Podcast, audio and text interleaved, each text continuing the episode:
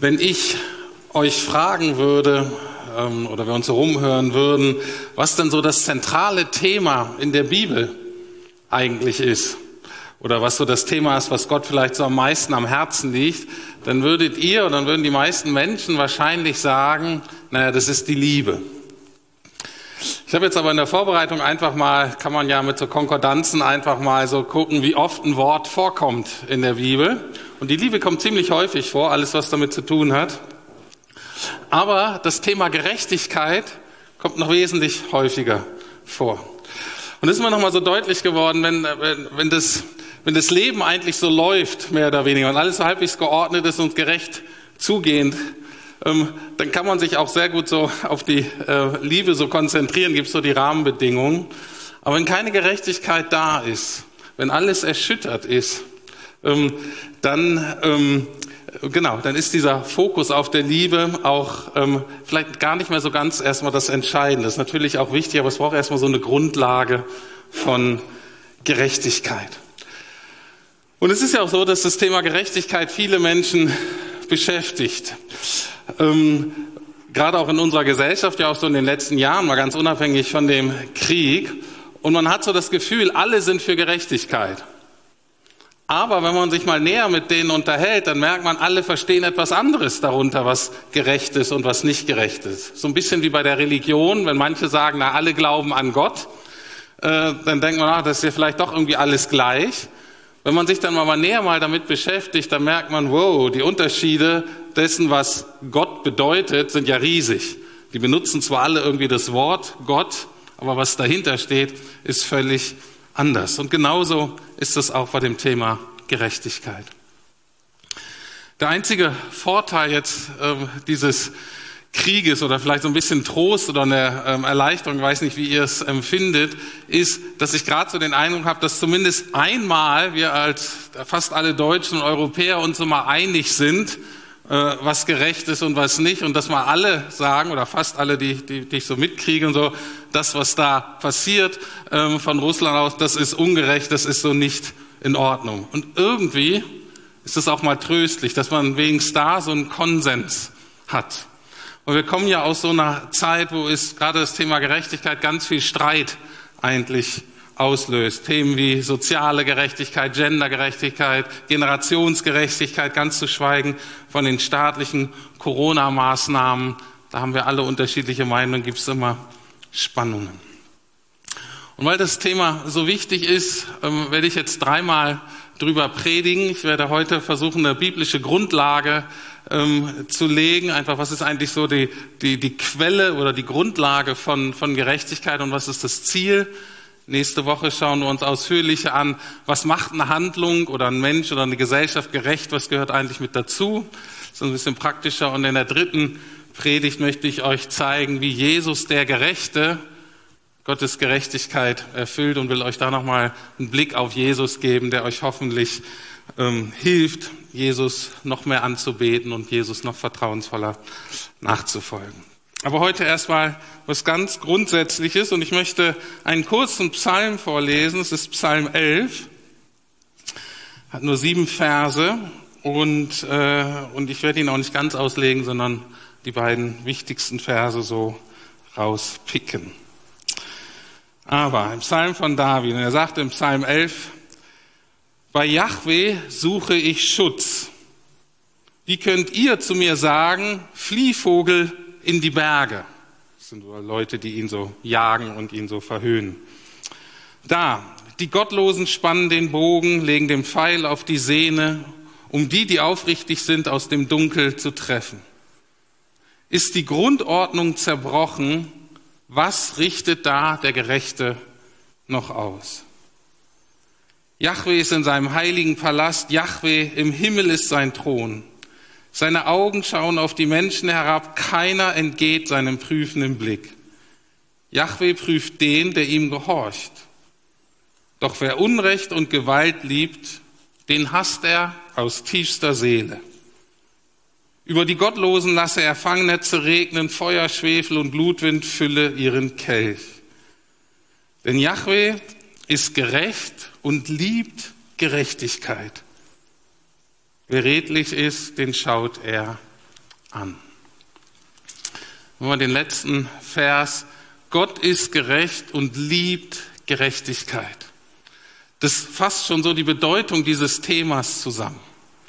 Und das zeigt auch, dass wenn wir, ähm, vielleicht für diejenigen von euch, die sagen, ach, ich bin noch gar kein Christ, ich schaue mir das hier mal so an, ist vielleicht mal so interessant zu hören und sagen, Mensch, krass, dass diesem Gott das so wichtig ist mit Gerechtigkeit, das wusste ich gar nicht. Äh, ist vielleicht schon mal gut so zu bemerken.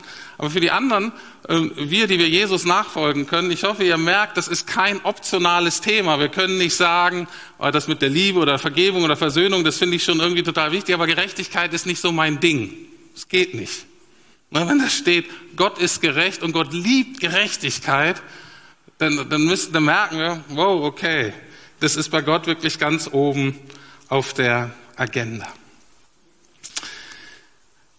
In Vers 3 ähm, wird meines Erachtens sehr gut die Situation beschrieben, in der wir uns also natürlich jetzt auch in dieser Kriegssituation ähm, befinden, aber in der wir uns auch schon davor in Deutschland in den meisten Ländern dieser Welt befunden haben. Und zwar ist so ein ganz kurzer Satz, ähm, der es wirklich in sich hat. Ähm, Vers 3 sagt David, ist die Grundordnung zerbrochen, was richtet da der Gerechte noch aus? Oder eine andere Übersetzung, da heißt es so, wenn jede Rechtsordnung zerstört wird, was kann dann ein Mensch, der nach Gottes Willen lebt, noch ausrichten?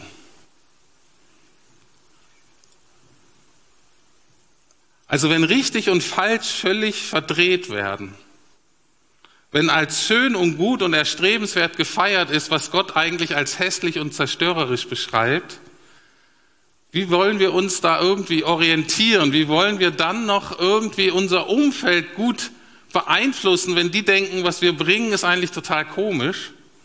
Und wie kann man als Gesellschaft ähm, da irgendwie einen gemeinsamen Weg finden?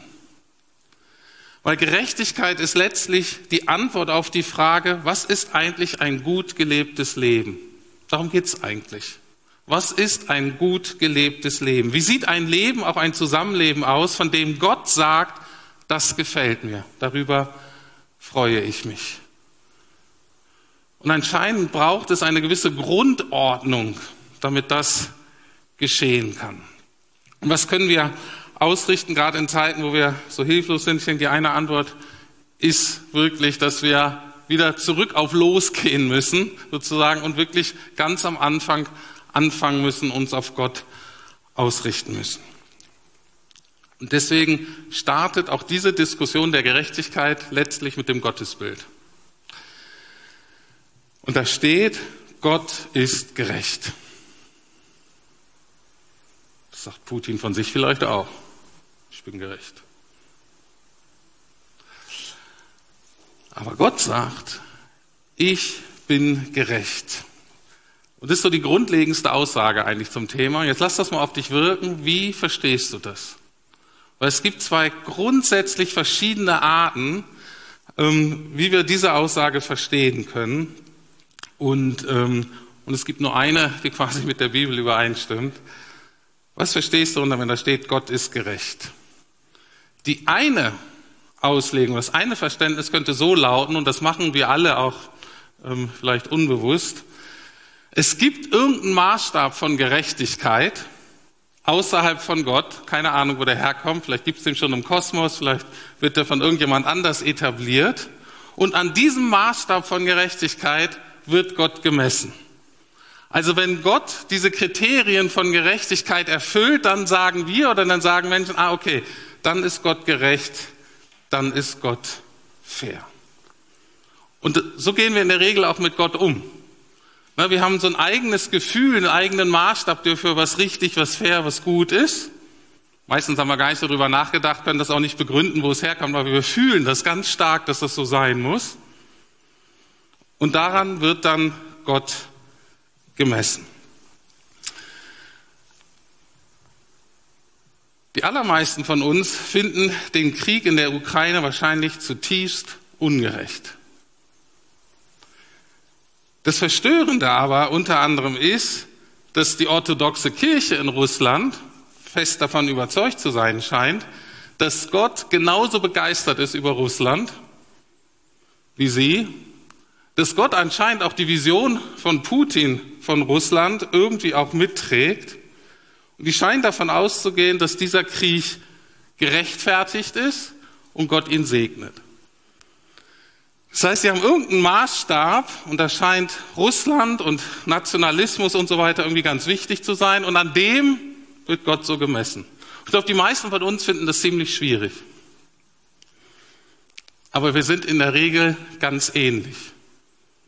Nur unser Bezugspunkt ist vielleicht nicht mehr Nationalismus, sondern irgendwelche anderen Themen.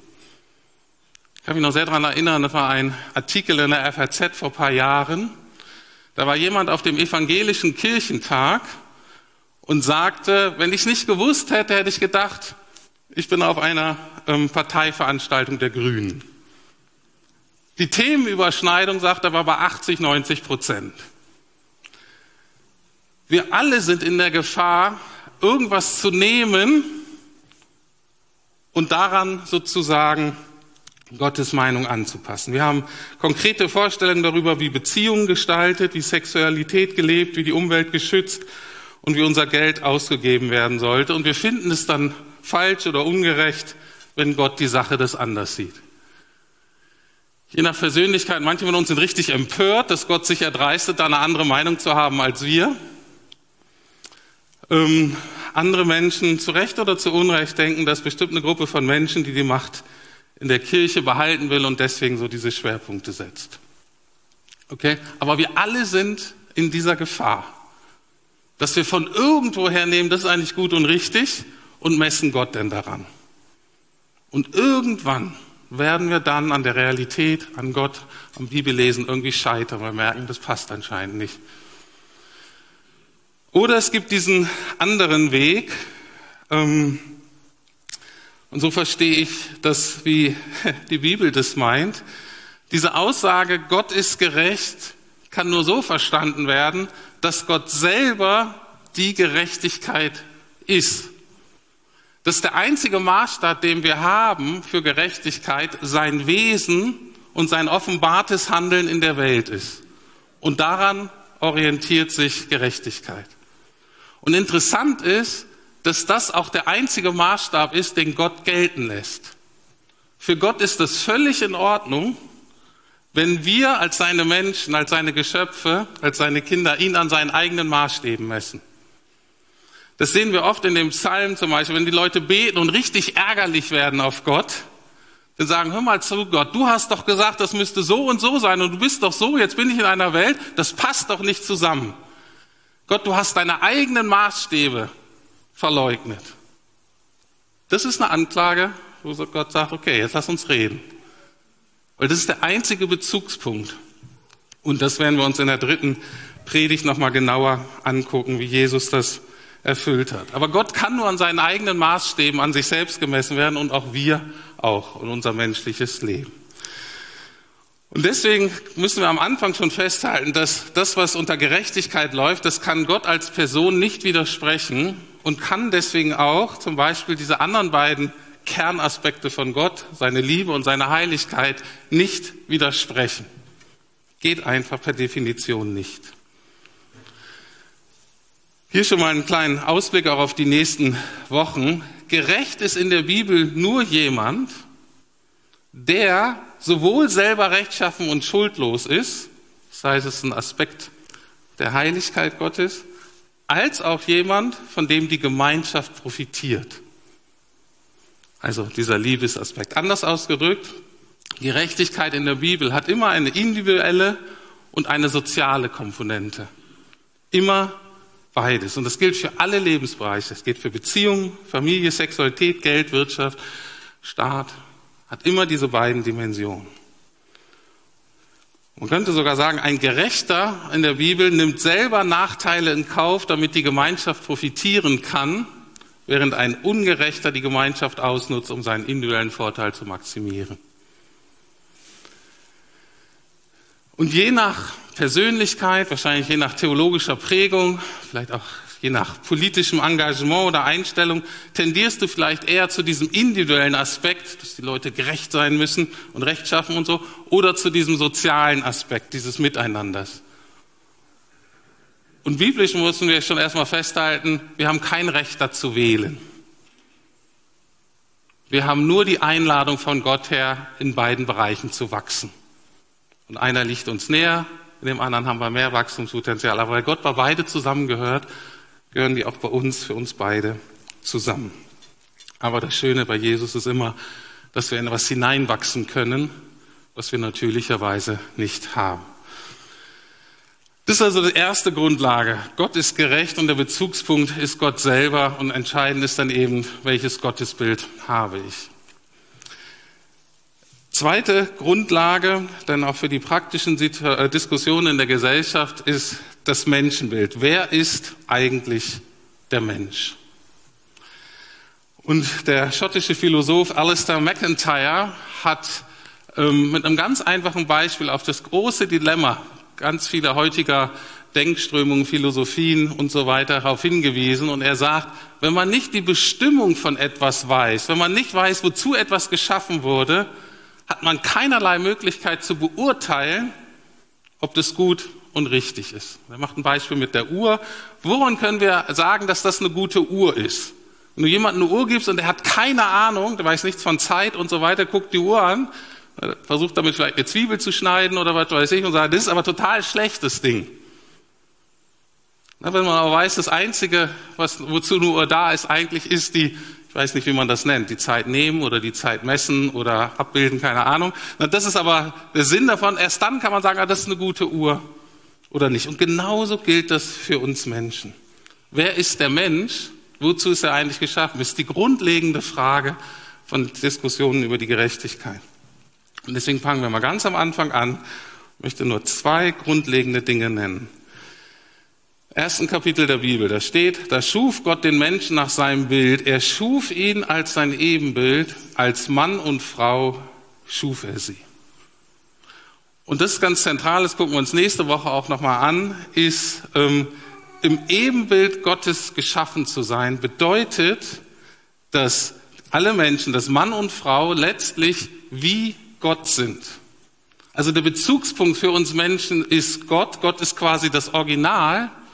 Und in ganz entscheidenden Aspekten sind wir wie Gott. In den personalen Aspekten. Wir sind nicht unendlich, wir sind nicht allmächtig, aber in den personalen Aspekten sind wir wie Gott. Und damit ist auch unsere Aufgabe, Gott in dieser Welt zu repräsentieren. Das ist die große Berufung, die große Bestimmung von uns Menschen. Und das können und sollen weder die Engel noch die Tiere machen in der Art, wie wir dazu berufen sind. Und daraus folgt erstmal, das ist uns bekannt, ist eigentlich auch im Westen bekannt und es ist dennoch revolutionär, daraus folgt, dass alle Menschen, wirklich alle Menschen völlig gleichwertig und vollwertig und gleich wichtig sind vor Gott.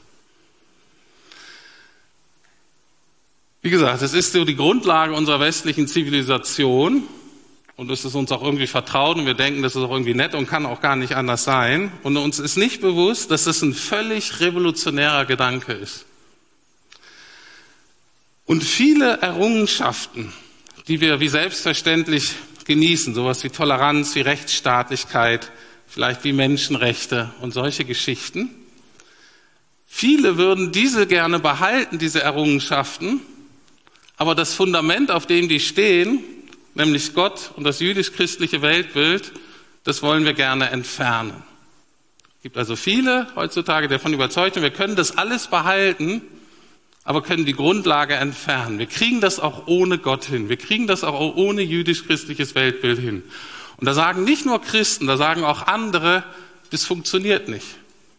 Wir haben noch kein Fundament gefunden, was das ermöglicht. Und ich glaube auch, dass das naiv ist, Gerechtigkeit ohne diese Grundlage ähm, etablieren zu wollen. Nur noch mal ein bisschen konkreter. Was ist die Bestimmung des Menschen, wenn Gott der entscheidende Bezugspunkt ist? Ähm, wir sagen, ja, Gott zu lieben und den Mitmenschen Gott zu ehren. Ich versuche das mal ein bisschen mehr äh, runterzubrechen auf diese Diskussion der Gerechtigkeit. Ich habe vorhin gesagt, es ist das gut und richtig, was Gott gefällt. Das heißt, die Bestimmung des Menschen auf einer ganz einfachen Ebene ist, Gott eine Freude zu machen. Die Bestimmung des Menschen ist, so zu leben, dass Gott sagt, wow, das gefällt mir, das ist schön, genauso habe ich mir das gedacht. Wir wissen allerdings, wenn wir die Bibel lesen, dann äh, spätestens beim Neuen Testament, das können wir nur, das schaffen wir Menschen nicht aus uns selbst, das können wir nur durch Gnade und durch Hilfe des Heiligen Geistes. Aber das ist die hohe Bestimmung von uns selber. Und genau das ist die Logik von diesem Gott widerspiegel, diese Repräsentation, ist letztlich zu werden wie Gott. Und das greift Jesus aus in diesem Konzept der Nachfolge. Das Konzept der Nachfolge dockt genau da an, an diesem Gedanken von der Schöpfung und sagt, ich, Jesus, ich, Gottes Sohn, Mensch geworden, ich möchte euch vorleben, wie ein Leben aussieht und ich lade euch ein, mir gleich zu tun, mir ähnlicher zu werden. Das ist die ganze Logik. Aber auch da wieder, wir merken aus uns selbst aus keine Chance. Und deswegen versuchen wir auch die Ziele immer niedriger zu halten, so dass wir da selber irgendwie hinkommen. Aber ich glaube, das ist die, unsere Bestimmung, das ist unsere Berufung. Und wenn wir es selber schaffen wollen, dann werden wir kläglich scheitern. Aber wenn wir uns das anbieten, was Gott uns gibt in seiner Gnade, in seiner Liebe, die Kraft des Heiligen Geistes, können wir da nach und nach hineinwachsen. Nur ganz kurz, nächste Woche mehr dazu. Natürlich ähm, haben unsere Mitmenschen ganz andere Menschenbilder, haben eine ganz andere Vorstellung davon, wer wir als Menschen sind. Und deswegen müssen wir uns auch nicht wundern, dass wir in den Diskussionen einfach zu unterschiedlichen Ergebnissen kommen. Wir kennen noch diese ganze Diskussion von der Evolution. Da ist der Mensch eher ein Tier, Bezugspunkt ist dann eher Tier und wie wir so geworden sind und die ganze, ähm, ich sag mal, natürliche Welt. Und es hat Konsequenzen darüber, dass man sagt, wie ein gut gelebtes Leben aussieht. Sehr einflussreich, immer mehr ist jetzt auch dieses ganze Thema und künstliche Intelligenz und auch die Frage, wie können wir uns, wie können wir den Mensch denken? Und dann merkt man, ah, der ist eigentlich so ähnlich wie ein Computer. Oder ein Computer ist so ähnlich wie ein Mensch. Ne? Und das hat Auswirkungen darüber, dass man denken, wie man eine Gesellschaft gestalten soll, wenn das stimmt. Das andere, besonders in Berlin, sehr vertreten äh, und viele Leute ähm, haben auch halten diese Themen, die ich jetzt sage, auch so gleichzeitig irgendwie und deswegen äh, widersprechen die sich häufiger auch. Aber ganz ähm, stark zurzeit ist dieser Hyperindividualismus, dass die Leute sagen, es gibt überhaupt gar keinen Bezugs mehr außerhalb. Gott nicht, aber auch sonst Gesellschaft nicht, Familie, keiner. Ich bin mir nur selber Referenzpunkt. Ich möchte dafür eintreten, dass ich selber entscheiden kann, wer ich bin und was ich bin und wie lange ich das bin. Und morgen kann ich das auch ändern. Hat massive Auswirkungen dafür, wie man ein gesamtes Zusammenleben gestaltet. Und dann gibt es natürlich die breite Masse, die über solche Fragen überhaupt gar nicht nachdenkt. Die sagen, ist mir sowieso viel zu anstrengend ähm, und ähm, es wird schon irgendwie werden, sondern die nur versucht, irgendwie Wohlstand zu ergattern, um das Leben in Ruhe genießen zu können. Das ist wahrscheinlich die Masse. Aber auch das wird Konsequenzen darüber haben, was ich als gerecht und ungerecht, wie ich ein gut gelebtes Leben definiere. Okay, soweit diese eine Grundlage, wo kommt her? Es ist, ähm, kommt aus Gott, ist gegründet in Gott und ganz entscheidend ist Menschenbild und Gottesbild. Jetzt noch ein zweiter Aspekt, deswegen sich kürzer. Was ist das Ziel von Gerechtigkeit? Was möchte Gott erreichen, wenn er sozusagen gerecht interveniert, wenn Gerechtigkeit gelebt und umgesetzt wird? Und auch da gibt es wieder zwei Dinge, die wir zusammenhalten müssen. Und zwar gibt, ist das Ziel von Gerechtigkeit einerseits Strafe und das andere, andere ist Wiederherstellung. Auch das ist gegründet in zwei ähm, Aspekten von Gott, dass Gott unser Richter ist und dass Gott unser Retter ist. Und auch da, die dürfen wir nie auseinanderhalten. Die gehören immer beide zusammen. Und wir merken, unser Rechtssystem noch ist dem relativ ähnlich, hat auch beide Aspekte. Also das erste ist die Strafe. Das Ringen um das rechte Strafmaß ist ganz wichtig.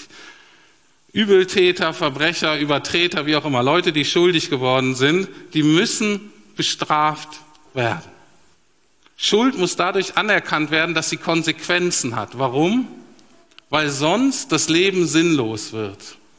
Wenn alles erlaubt ist, dann ist alles am Ende sinnlos, weil alles gleich wert ist.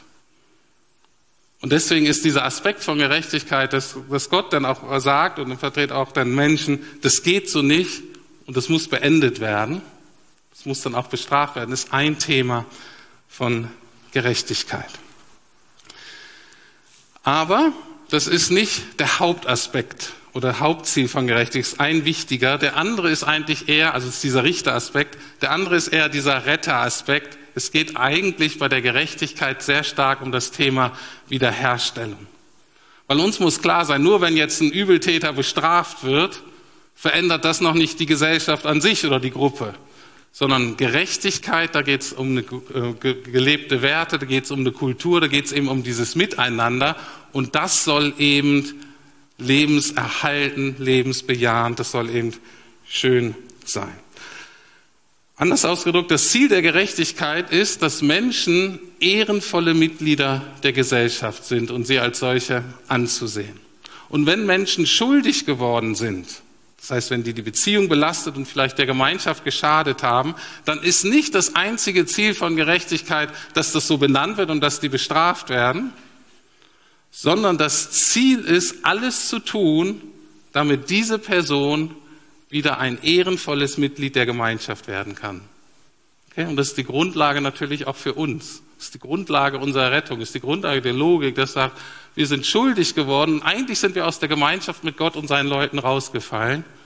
Aber was Gott möchte, ist ja nicht nur uns zu bestrafen, sondern, um das aufzuzeigen, sondern er möchte uns verändern, dass wir sagen, was ich eigentlich möchte, ist, dass er wieder vollwertiges Mitglied, ehrenhaft aufgenommen in der Gemeinschaft. Und das ist das Ziel von Gerechtigkeit. Und deswegen sind diese Aspekte von Jesus, dass er uns rettet, dass er hilft, dass er uns wiederherstellt.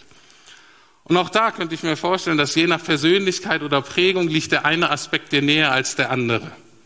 Für die einen bist du vielleicht mehr so, dass Ordnung und auch mal klare Verhältnisse geschaffen wird und das auch mal bestraft werden. Das ist dann mehr so das Thema Hinrichten. Andere von euch denken, oh, das ist mir viel zu brutal, archaisch irgendwie und ich bin mehr so, für mich ist Gerechtigkeit eher, da geht es um Wiederherstellen, da geht es um Herrichten, da geht es ums Aufrichten ähm, und äh, noch da wieder beides. Wir können nicht sagen das eine oder andere. Gott hat beides und das sind beide Aspekte, die für Gerechtigkeit wichtig sind und auch da wieder die Einladung, auch in dem Bereich so zu werden wie Gott, der dir persönlich vielleicht fremd ist. Gut, soweit. Ich komme zum Schluss. Das sind erstmal so ganz grundlegende ähm, biblische große Linien zum Thema Gerechtigkeit. Ich möchte nochmal zu äh, Vers 3 zurück, zu diesem Vers. Ist die Grundordnung zerbrochen? Was richtet da der Gerechte noch aus? Und da ist nochmal ganz wichtig, eine Etablierung einer Grundordnung. Uns Christen oder auch vielleicht Freikirchler wird manchmal vorgeworfen, dass wir, wir wollen konservativ sein. Ich kann euch nur sagen, mich interessiert es überhaupt nicht, konservativ zu sein oder nicht. Das ist für mich überhaupt gar keine Größe.